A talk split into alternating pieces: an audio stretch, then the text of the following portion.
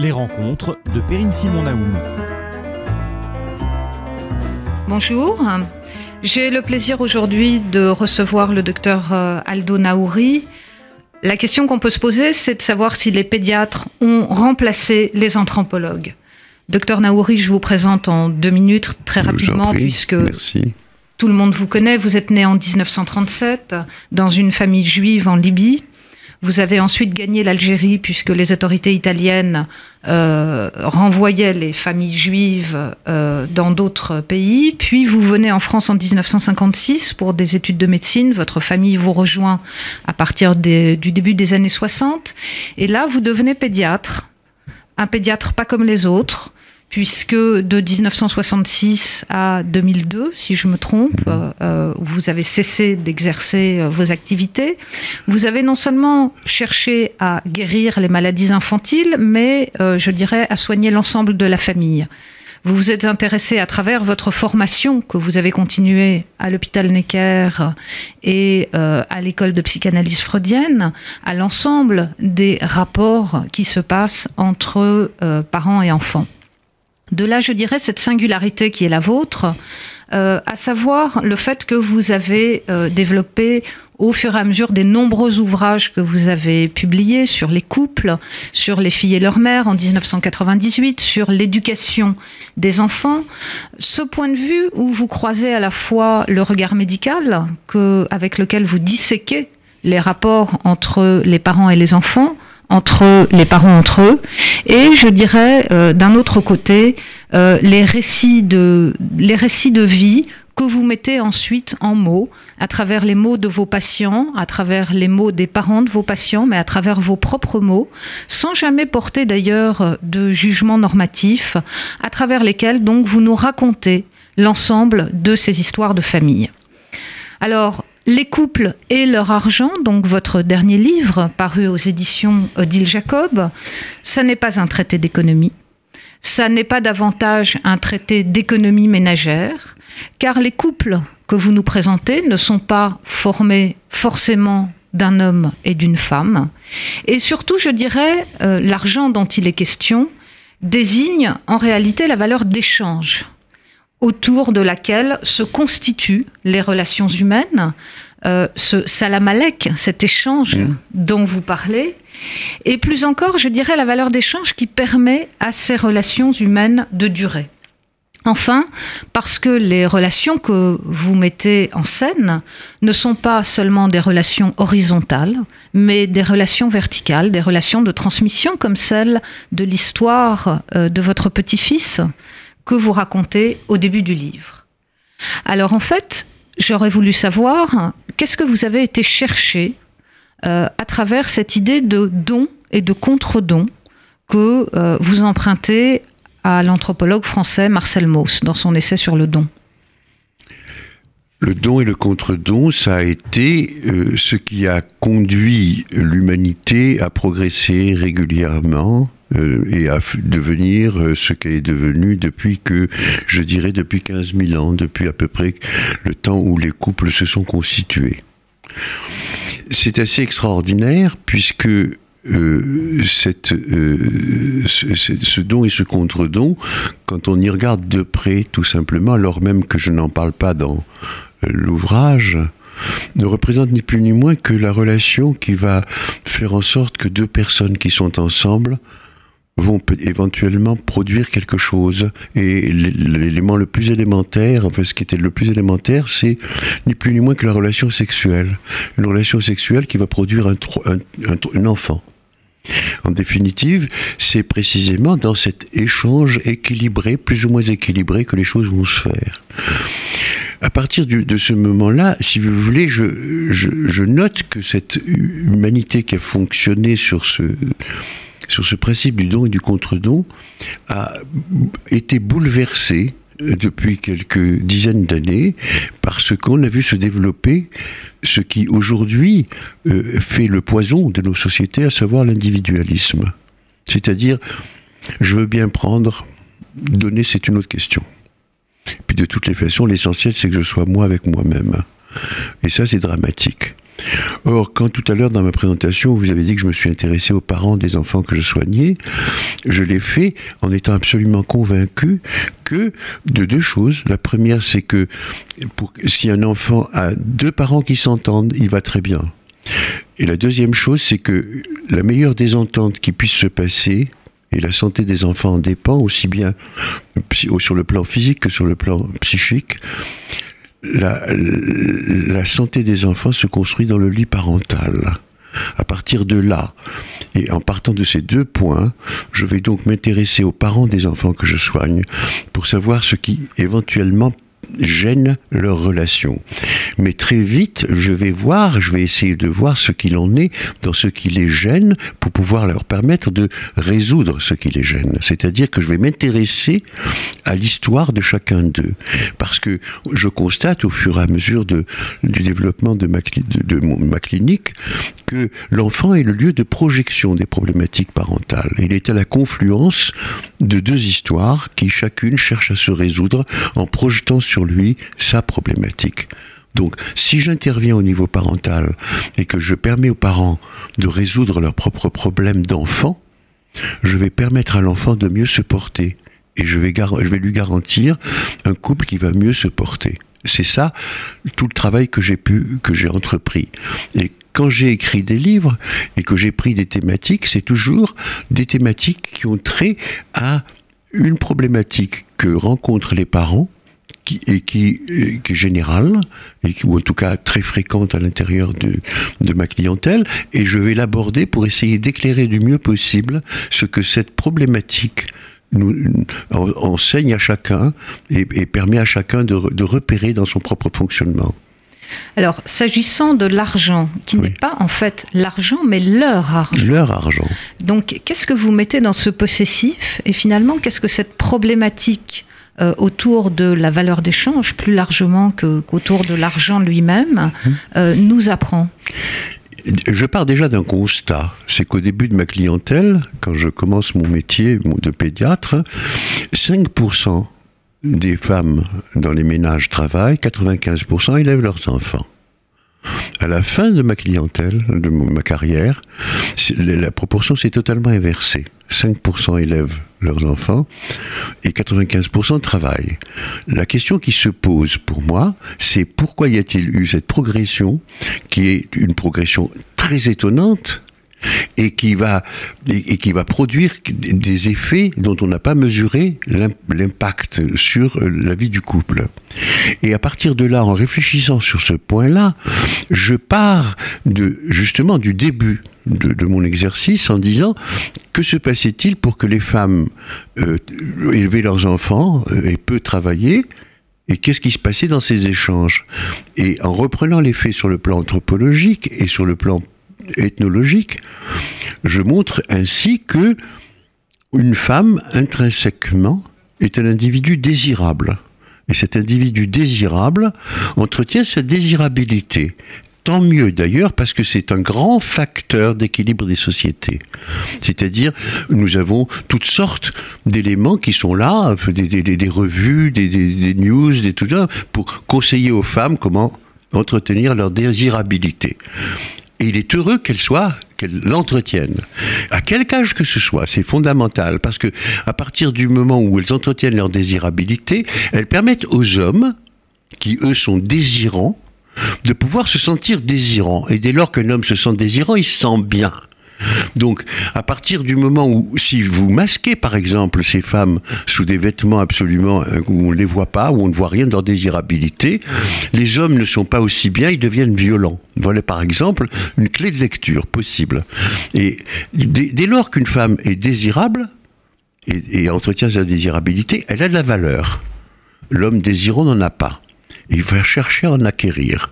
Et le, système a consisté précisément à faire en sorte qu'il puisse venir plaider son désir au nom de quelque chose qu'il apporte à cette femme désirable qui a de la valeur. C'est-à-dire avoir de la valeur, autant, autant de valeur qu'elle. C'est-à-dire gagner de l'argent. D'où l'image du prince charmant. Euh, voilà, d'où l'image du prince charmant, d'où l'image de je, je voudrais trouver un homme riche, je voudrais, etc., etc., etc. Et les hommes qui font toutes sortes de choses pour pouvoir éventuellement accéder à, leur, à ce qu'ils désirent. À partir du moment où nous avons deux sources de revenus. Les femmes gagnent encore plus en valeur et les hommes courent après leur valeur. Qu'est-ce que ça va faire? Et c'est ça une des choses que j'ai interrogées. La deuxième chose, c'est que pourquoi en a-t-il été ainsi Et surtout que ce n'est pas partout pareil. Par exemple, euh, en Allemagne, les, femmes euh, qui, ont des enfants ne travaillent pas. Et quand elles travaillent, on les appelle des mères indignes. Elles doivent, être, elles doivent se consacrer à leur maternité et à leurs enfants. En France, quand une mère ne travaille pas, on ne dit pas que c'est une mère indigne, on dit que c'est une femme indigne. Qu'y a-t-il derrière ce mot, derrière cette différence? Ça, c'est aussi une autre question que j'aborde.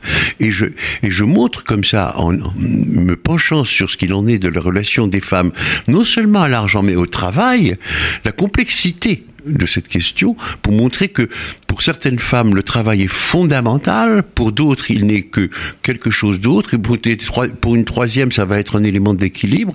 Je cite le cas, par exemple, de cette femme brillant médecin qui, a une toute petite consultation, qui a quatre enfants et qui me dit mais le jour où ça gênera euh, mon travail de mère, j'arrêterai, alors qu'elle a eu une formation considérable, etc.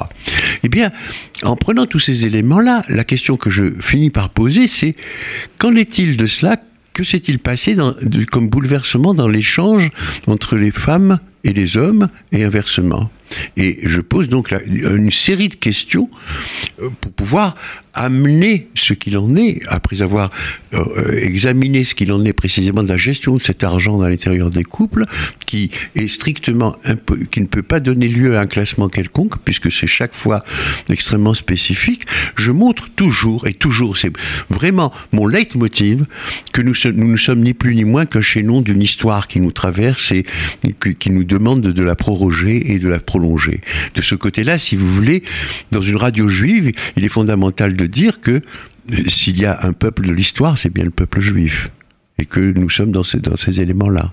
Alors précisément en référence au judaïsme, il y a un élément qui est absolument central dans votre analyse, c'est celui de la transmission. Et vous montrez par exemple l'importance qu'il y a pour la mère à transmettre directement des biens à ses enfants. Ça, c'est une, ça, une chose récente parce que le, plus souvent, ce qu'elle voulait, ce qu'elle, elle, elle, a tout loisir du fait même de l'importance que prend la gestation dans la relation de la mère et de l'enfant. C'est une très grande, ça donne une communication d'une très grande fiabilité. Eh bien, elle transmet à son insu, elle n'a pas besoin de parler. Un enfant devine sa mère. la transmission de l'histoire du côté maternel est quelque chose qui se fait quasi automatiquement. Elle ne se fait pas de manière automatique du côté du père. Le père a besoin que son discours soit transmis par la mère. Il ne peut pas donner son... S'il cherche à transmettre directement, il est plus, plus nuisible que adjuvant pour l'enfant. Vous voyez, il faut impérativement que ça passe par la mère. Et ce sont des idées que j'ai développées dans d'autres ouvrages. Et, des idées, non pas des idées, mais des, éléments que, j'ai constatés et que j'ai démontrés dans d'autres ouvrages. Alors, cette histoire de transmission, c'est récent. Mais c'est récent parce que précisément, euh, au fait, du fait même que nous, nous avons confondu dans nos sociétés actuelles les termes de égalité et de euh, non-différence, nous, poussons chaque femme à s'imaginer non différente d'un homme. Or, la différence sexuelle est une différence extrêmement importante à respecter de ce côté-là, parce que les choses ne se produisent pas de la même manière. Et qu'une femme se mette à vouloir transmettre en son propre nom, surtout de façon obstinée, comme, il arrive que ce soit fait, ça pose la question de savoir ce qu'il en est à l'intérieur même de l'histoire de cette femme, de sa position de femme par rapport à la façon dont elle a été reçue comme fille, par exemple. Vous voyez? Alors, cette, cette transmission, on la voit quelquefois poindre son nez euh, dans différentes histoires, mais ça n'est pas le fait constant.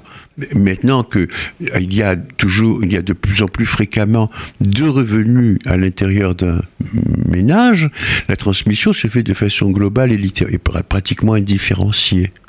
Oui, vous dites que la, femme qui travaille et qui donc cherche une toute puissance dans ce travail est finalement euh, la femme qui obéit au désir de la mère d'une certaine façon euh, et qui n'a peut-être pas été assez protégée par le père. Il y a quelque chose qui se joue donc entre la mère et la fille. Oui, euh, oui, je corrigerai le terme de toute puissance. Je ne dirais pas qu'elle cherche la toute puissance, je dirais qu'elle cherche de la puissance, ce qui n'est pas la même chose. Mhm. D'accord C'est une nuance d'importance.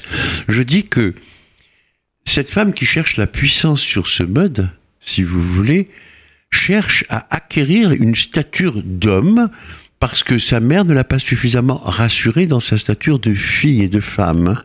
Mais pour qu'une mère puisse euh, euh, rassurer euh, sa fille dans sa stature de fille et de femme, il faut impérativement qu'il y ait pour cette mère-là un autre centre d'intérêt que sa fille.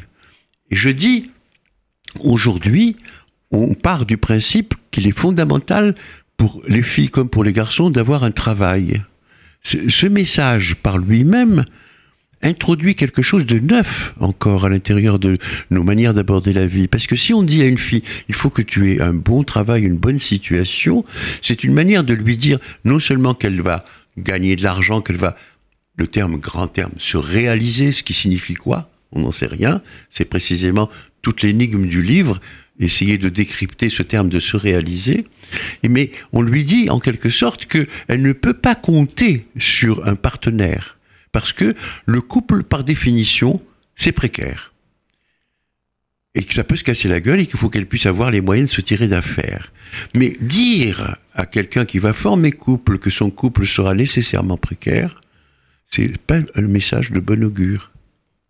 Alors, je voudrais juste euh, quitter euh, pour la fin de cette émission un petit peu le livre et vous interroger, vous qui êtes à la fois un homme de mots et euh, l'homme de livre. Oui.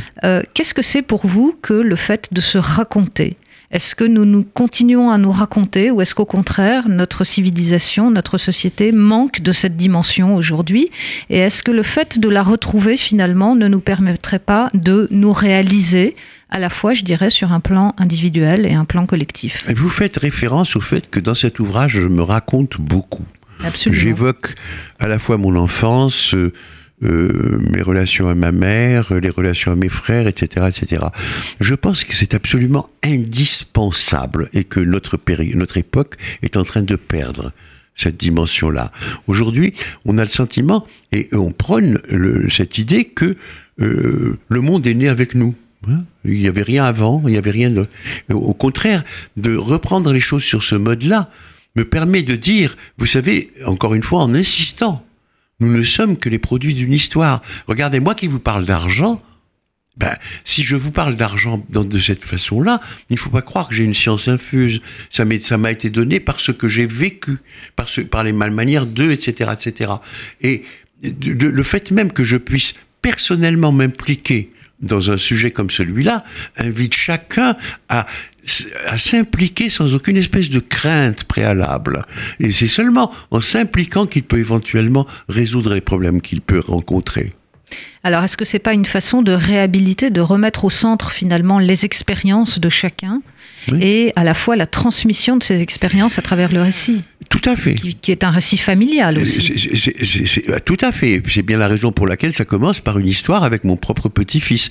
Mais quand je raconte cette histoire avec mon propre petit-fils, c'est une histoire familiale, mais c'est une histoire dans laquelle je démontre que moi qui venais avec une générosité considérable proposer à mon petit-fils quelque chose de merveilleux, au fond, c'était pas si gratuit que ça. J'étais moi-même très intéressé, mais je vais le découvrir au fur et à mesure que je vais faire cette expérience avec lui. C'est pour montrer comme ça qu'à l'intérieur d'un lien entre deux individus, aussi proches soient-ils, aussi éloignés soient-ils, chacun des deux est toujours intéressé.